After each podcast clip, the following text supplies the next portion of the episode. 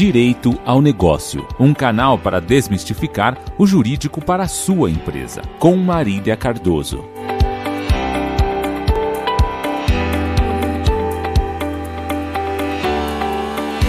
Olá, seja bem-vindo ao Direito ao Negócio, um canal do escritório Marcos Martins Advogados, feito especialmente para te ajudar a entender o universo do direito. Eu sou Marília Cardoso e hoje nós vamos falar sobre como as novas estruturas familiares impactam o planejamento sucessório das empresas. Quem vai conversar com a gente sobre esse tema é o Dr. Jaime Petra de Melo Neto, ele que é coordenador jurídico do escritório Marcos Martins Advogados. Dr. Jaime, seja muito bem-vindo aqui ao Direito ao Negócio. Obrigado, Marília, é um prazer estar de novo aqui com você, conversando um pouco sobre alguns temas jurídicos que causam impacto tão grande no dia a dia das pessoas e às vezes são muito mal compreendidos. Certamente. Bom, então vamos começar a esclarecer aí é, esse tema, né, que é super interessante, porque normalmente o conceito tradicional de família é aquele composto por um homem e uma mulher que são unidos por um matrimônio e que normalmente têm filhos como descendentes. Mas, de algum tempo para cá, a gente tem percebido que essa não é mais a única opção de família. Como é que o direito está acompanhando todas essas transformações da sociedade? Ah, o direito, o direito felizmente evolui, né? O direito felizmente acompanha a, a, a, sociedade. Em alguns casos o direito é muito mais lento. A mudança, a mudança não no direito em si, né? Porque pelo direito é, é um, é um conceito muito mais amplo do que o conceito de legalidade. Às vezes a lei demora muito a mudar. Às vezes a lei demora muito a enxergar um determinado fenômeno social importante mas o direito, ou seja, a prática jurídica, a jurisprudência, a prática dos tribunais, as práticas, é, às vezes até contratuais, às vezes, como no caso né, da, das sociedades, das empresas, é, práticas de acordos de sócios, acabam é, suprindo essa, essa lentidão né, que ocorre na produção de uma lei, na produção de um, de um determinado diploma legislativo, até porque o, de, o legislativo demanda aí um tempo de, de, de pensamento. Mas a, a, a, o conceito de família, a ideia de família hoje para o direito, é uma ideia que eu reputo já bastante bem protegida em formas não tradicionais. Como você colocou, uh, a lei enxergava e sempre enxergou uh, a família a partir de uma relação uh, formada num casal esse era o conceito mais tradicional possível. Né? Ter filhos ou não ter filhos era uma consequência, mas a partir do momento que você tinha um casal com um determinado, com um determinado nível de independência, ou seja, morando junto, criando a sua casa, tendo lá a sua estrutura própria, você já tinha ali uma ideia de família. E quando vinham os filhos, essa família se tornava maior, haviam relações de parentesco filiais ali dentro, outro, outro nível de, de regramento de direito de família.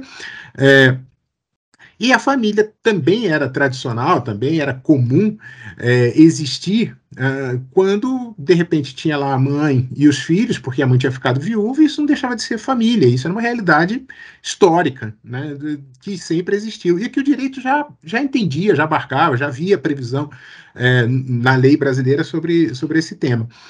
É, e não necessariamente, né, ou seja, é, claro que em tempos mais antigos, o matrimônio era grande legitimador da família, haviam diferenças entre filhos havidos dentro do matrimônio ou não, não e não significando que uh, as, o, o, casal pudesse ter tido relações fora do matrimônio, coisa do gênero, mas era, era feita uma era feita uma distinção, mas isso foi morrendo com o tempo, isso foi deixando de existir com o tempo. É, e então até o matrimônio perdeu uma certa relevância porque o direito enxergava uma realidade que não era uma realidade só do Brasil, só uma realidade também histórica de que geralmente pessoas mais humildes que tinham vida, família, famílias numerosas, um grande número de filhos, acabavam não casando, porque era um procedimento complicado, caro, ter que ir ao cartório, ter que fazer, realizar aquele montante de proclamas, ou às vezes fazia só o casamento religioso, sem o efeito civil, porque a fé era mais importante, dava mais legitimidade do que o próprio Estado, do que a própria chancela estatal. E essas famílias, é, tradicionalmente formadas assim, elas sempre existiram, sempre foram muito bem reconhecidas. O grande desafio vem quando o direito começa a reconhecer relações de afetividade que são extremamente estáveis, que criam aí é, uma percepção social de família e, mas que foge um pouco daquela regra, como, por exemplo, as famílias homoafetivas, as famílias formadas só por um pai, né, o monoparental, que não teve origem num, numa, numa, reação de, numa relação de viuvez, por exemplo, como, como eu mencionei anteriormente, ou seja, só um pai, só uma mãe adotando. É, famílias hoje mais... Ah, de conceitos um pouco mais abertos, como, por exemplo, uma família formada estritamente na afetividade, o que também era uma realidade tradicionalíssima, né? já existia como realidade social, já estava lá.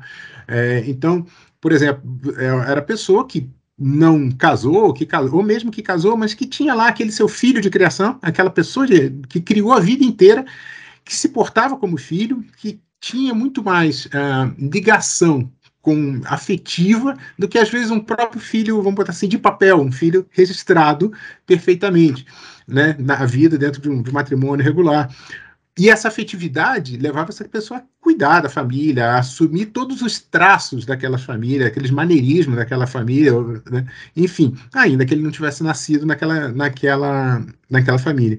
E o direito começou então a privilegiar, o direito, não a lei especificamente naquele primeiro momento, começou então a privilegiar essas relações, olhar e falar assim, poxa vida, tem, tem aqui é, famílias, né?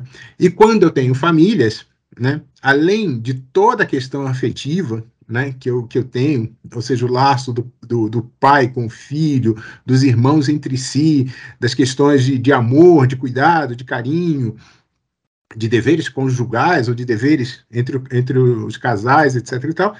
É, além de tudo isso, eu tenho na família um, um núcleo econômico muito importante, um núcleo financeiro econômico muito importante, ou seja, eu tenho um conjunto de bens que serve à família, que deixa de ser o conjunto de bens do, do, de um do, uma das pessoas do casal passa a ser algo compartilhado e que aí gera uma série de relações de propriedade, entre elas né, as relações que importam, por exemplo, na questão uh, relacionada à própria empresa, à própria atividade geradora de dinheiro, aos bens, à dignidade, alguns, alguns é, efeitos econômicos da dignidade do nome ou de um grande renome.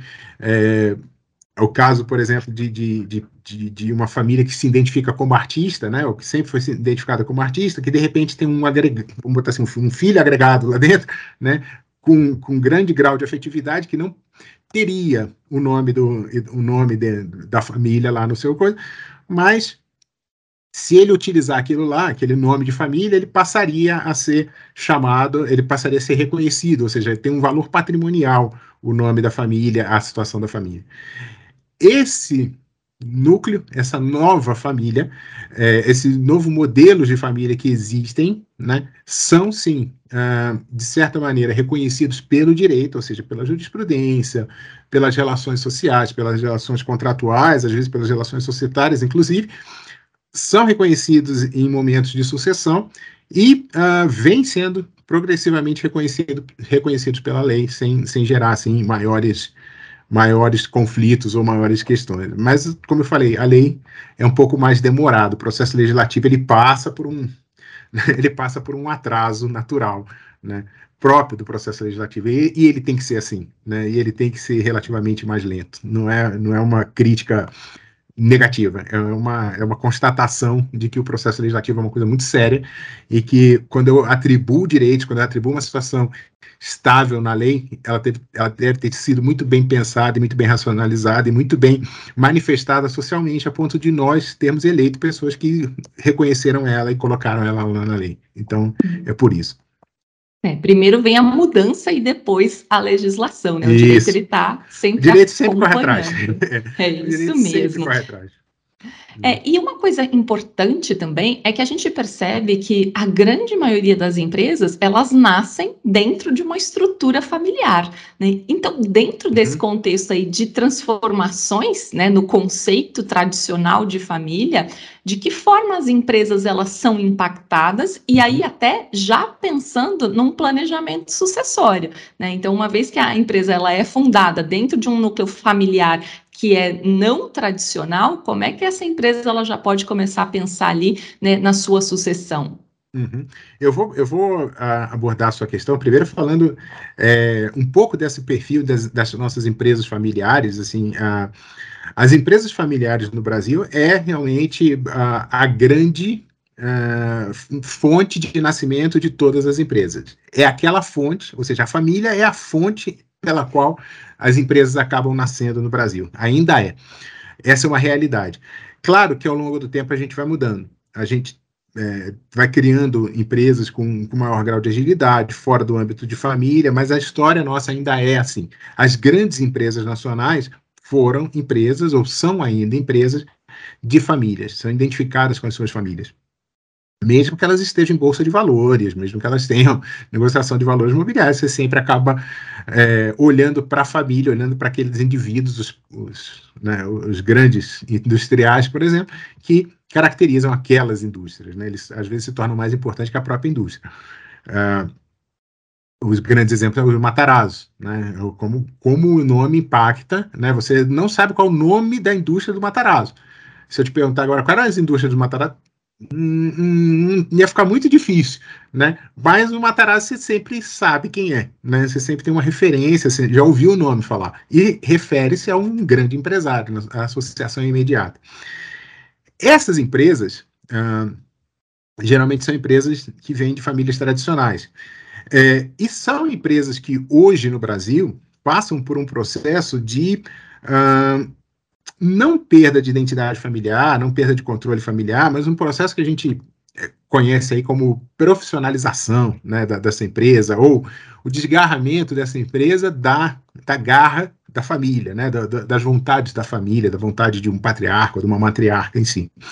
É, isso demanda executivos muito bem preparados demanda pessoas muito bem estruturadas, muito bem estudadas para tocar o negócio de uma empresa tão complexa, tão difícil, tão grande como essas.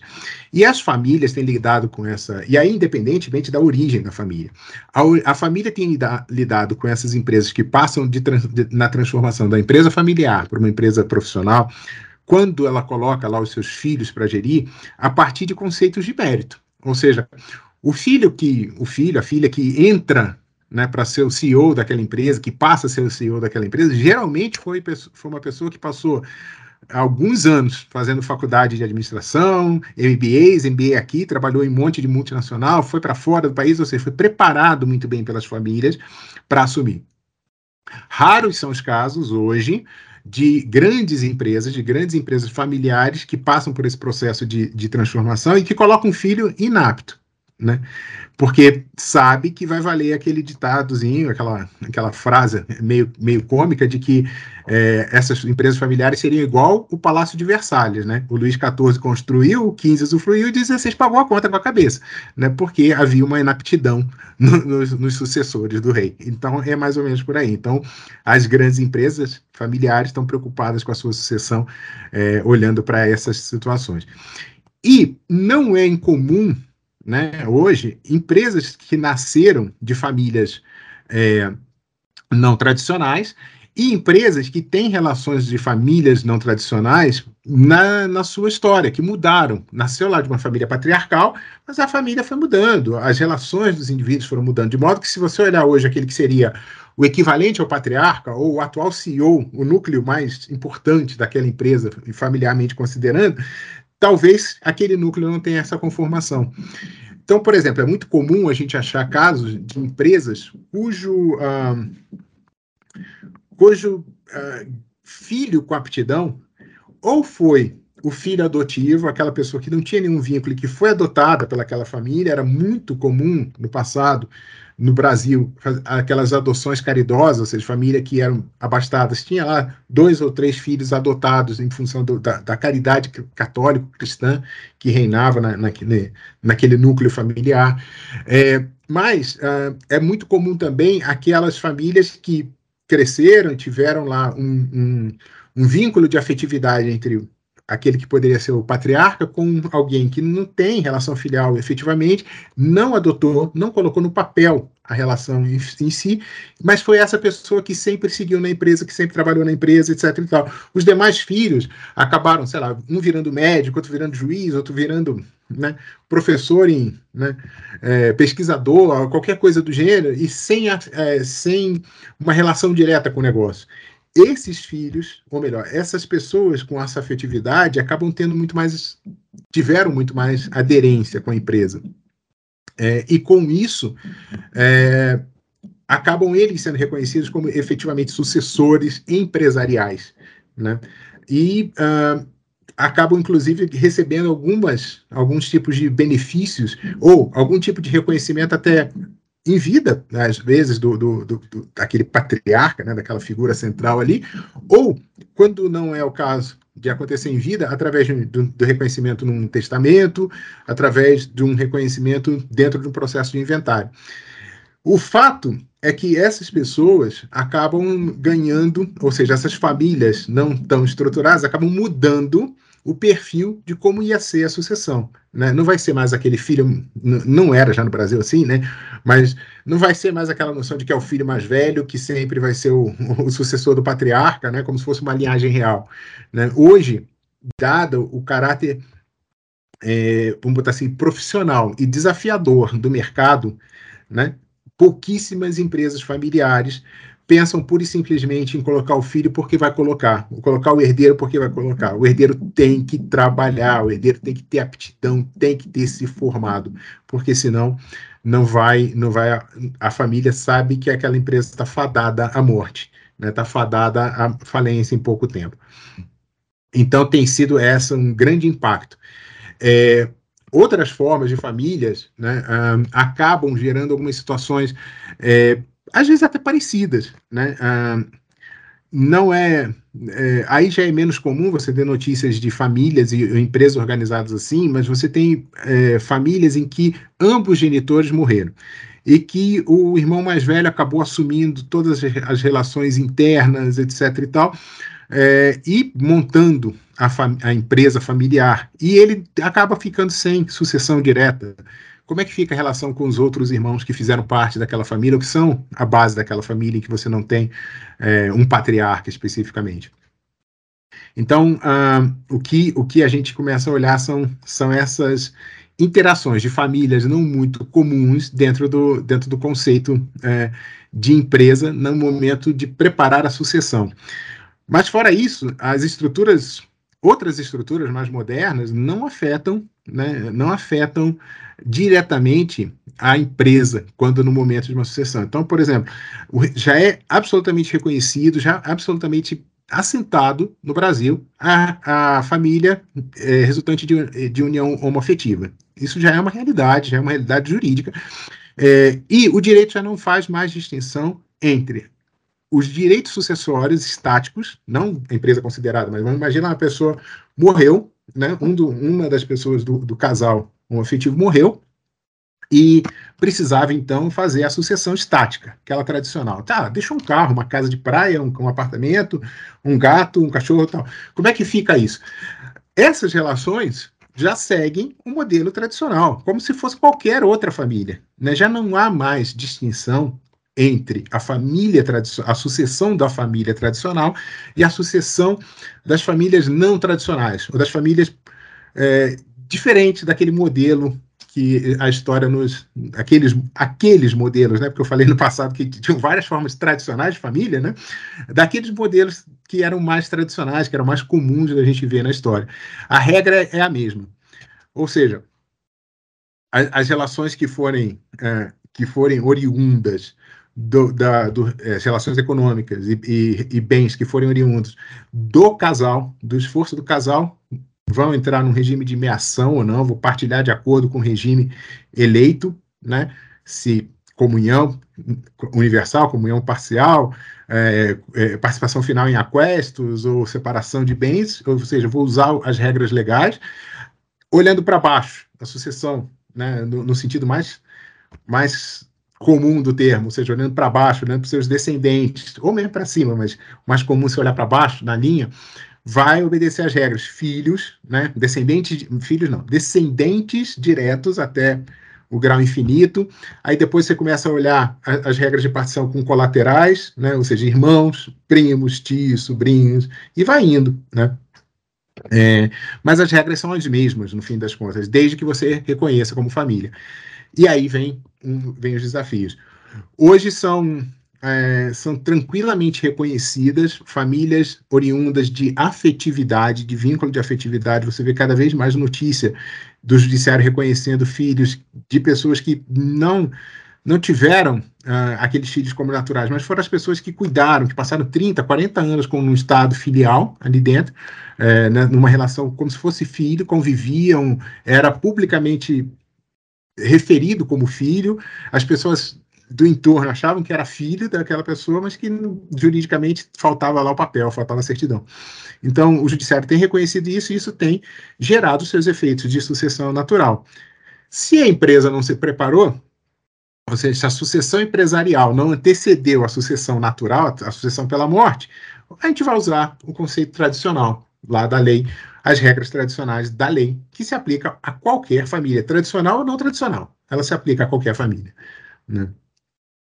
É, e o senhor trouxe um ponto bem interessante, que antes de um CNPJ, sempre existe um CPF. Né? É isso então, aí. a gente precisa lidar aí é, sempre com pessoas, independentemente né, do, da estrutura dessa uhum. companhia, se ela está listada em bolsa, se ela é grande é. ou se ela é pequena. Isso. É, a, agora, quando a gente trata né, de pessoas, de CPFs, uhum. mesmo quando a gente tem um cenário aparentemente tranquilo, né, um, um, um uhum. casal com três filhos, então os três filhos são herdeiros, não tem mais ninguém para questionar, ainda assim, muitas vezes a gente percebe ali né, alguns desentendimentos, uhum. alguém achando que é, é, está sendo prejudicado de alguma forma. Isso é ainda mais complexo quando a gente pensa num planejamento sucessório de uma família não tradicional? Sim, é, é mais, uh, vamos botar assim, é mais uh, trabalhoso, né? Porque no final das contas, se a gente deixou uh, para fazer a sucessão que eu estou chamando aqui de natural, ou seja, a sucessão que é oriunda da morte, e eu não fiz uma sucessão no âmbito da empresa, que é o ideal, e eu daqui a pouco falo com vocês sobre, comento o que seria o ideal nesse sentido.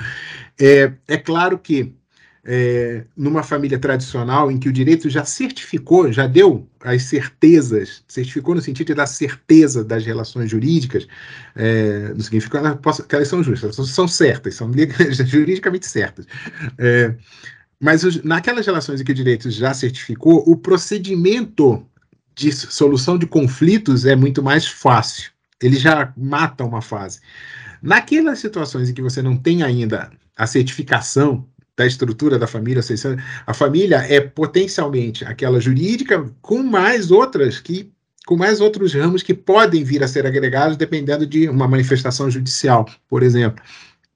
Nessas, o, o processo é mais lento. Por quê? Porque você primeiro tem que estabilizar a estrutura da família para depois fazer a aplicação das regras da sucessão. Então, por exemplo, isso é, isso é um exemplo quase pessoal, uh, ocorrendo, na família próxima. É, eu tenho um parente que ele tinha três filhos, né? Aliás, dois filhos dentro do casamento, mesmo legítimo. Depois ele teve, é, depois ele criou, né, três filhos das, das, da, da pessoa com quem ele viveu em união estável durante uh, mais de 40 anos né? Ele ficou casado uns, uns sete ou oito. Ele viveu depois em união estável com mais de 40 anos e criou três filhos que eram só daquela pessoa, não era dele. E, ao mesmo tempo, é, ele teve ali ah, algumas, algumas intercorrências, nasceram três filhos naturais de uma namorada. Né? Essa família essa família, quando foi para o inventário, se, se, a gente tivesse que olhar a certeza jurídica, né, se tivesse que olhar para a associação, o primeiro modelo seria só aqueles dois filhos né, do casamento, porque é onde está a certeza jurídica. Mas esses dois filhos já entendia que entre esses outros irmãos, entre essas outras pessoas, havia um grau de afetividade, porque sempre conviveram, sempre estiveram juntos, sempre estiveram de acordo, né, é, se chamavam de irmãos, né, é, se tratavam como tal, se, se auxiliavam, todos eles chamavam essa pessoa de pai, E com isso, ele, o processo, é, eram poucos bens a serem partilhados, mas o processo foi, num primeiro momento, olha, estamos todos nos reconhecendo como irmãos, ou seja, estamos estabilizando a família, e agora que estabilizou a família, tá, estão aqui os bens, vamos partilhar de acordo com a regra matemática. Né? Então, essa é a grande complexidade, porque eu preciso estabilizar o que é a família no momento da morte daquela, daquela pessoa e fazer isso. Agora, se eu for uma grande família empresarial, uma grande família com empresa. É, e se eu for inteligente? E se entre os meus filhos existirem diferentes aptidões empresarial, o interessante, o inteligente é que essa sucessão seja preparada muito antes. Né? Ou seja, vamos supor que a gente está falando aí do filho 1, 2, 3, 4. O filho 2 e 3 trabalharam dentro da empresa. O 1 e o 4 foram, né, foram seguir a vida. Vamos, vamos, um virou médico, outro virou cantor de rock enfim, tá? não tem nenhum vínculo com a, com a, com a indústria em si. O que, que, o que, que seria interessante ter feito? Preparar esses dois filhos, né, ou seja, fazer a carreira desses dois filhos que estavam lá dentro, e ao longo do tempo, claro, sempre informando aos outros dois e colhendo a anuência dos outros dois, fazer com que esses filhos, por dinheiro próprio ou por esforço próprio, tivessem acesso ao capital social, tivessem participação efetiva no capital da empresa. Porque no momento da morte do, do, do, do pai, todo esforço que eles fizeram né? Se eles não fizeram esses, essas, esses movimentos de desequilíbrio, isso precisa ser muito bem pensado, isso precisa ser muito bem é, documentado e muito bem feito, e aí precisa ser feito por um, por um advogado especialista realmente. Se ele não, se, se a família não fez isso, no momento da morte do pai, o esforço dessas duas pessoas vai, ser partilhado para aquelas outras duas que não, que não fizeram parte da família, né, que foram embora, que não têm vínculo afetivo com a empresa. Ou melhor, fazem parte da família, mas que não fizeram parte da empresa.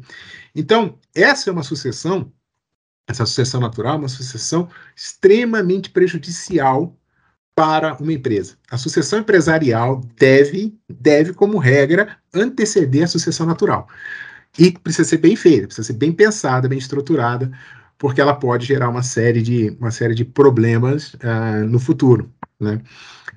Por exemplo, às vezes pode-se fazer uma sucessão empresarial muito cedo, mal, é, mal pensada, é, imaginando que o patriarca, né, o, atual CEO que, que vai ser sucedido, vai morrer daqui a uns 10, 15 anos. E essa pessoa sobrevive às vezes 40. Né? E aí os conflitos vêm após esse período, porque fala assim, pô, esse cara não morre, né? E, e, e, aí, eu sou o dono, mas não sou dono.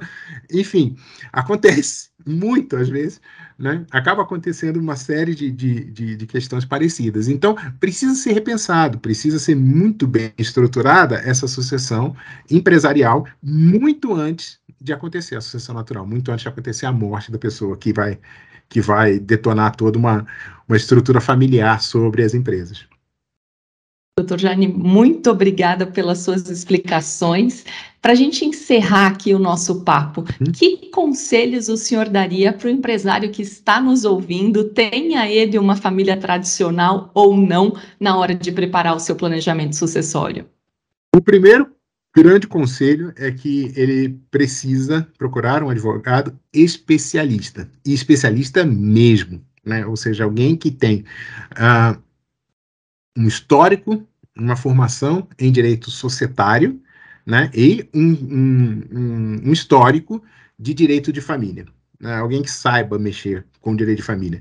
Ou um advogado de família com um bom histórico de direito societário, o que é menos comum. Né, por isso que eu comecei a falar do, do advogado societário.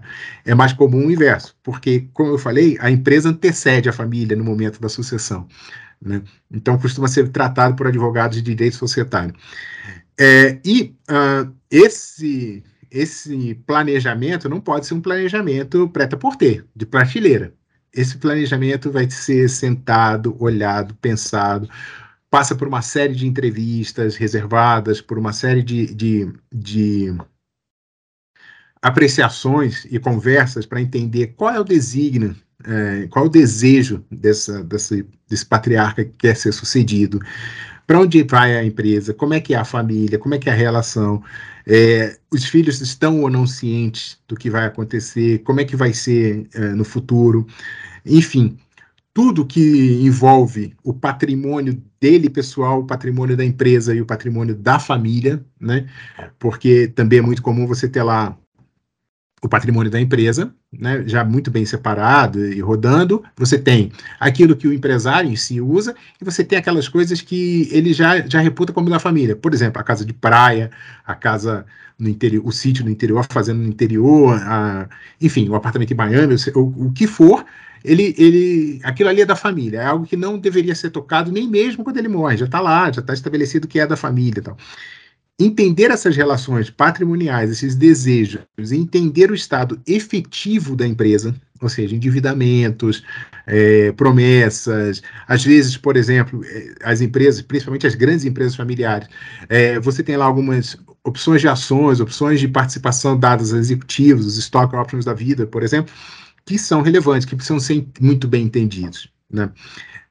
Seria bom ter alguns mecanismos de resolução de conflito, né? entender é, como é que eu vou resolver conflitos familiares, e nem sempre é só uma mediação, às vezes é necessário às vezes até uma arbitragem, ou deitar algumas regras contratuais de aplicação de direito pleno, né? que independente de, do que aconteça, aquilo ali vai ser aplicado quer queira, quer não, é, mas isso tudo demanda a visão de um especialista, é uma visão planejada, ou seja, demora um certo tempo, mas precisa ser muito bem pontuado, precisa ser muito bem mapeada antes de ser feita qualquer coisa. Então, né, não deixe para o seu advogado, o conselho, o conselho é não deixe para o seu advogado interno. Isso, isso tem que ser aquela coisa que você vai buscar o especialista. Né? É como assim, você vai no clínico geral, né? Quando você passa mal, você tem uma gripe, um resfriado, um Covid até, você vai até no clínico geral.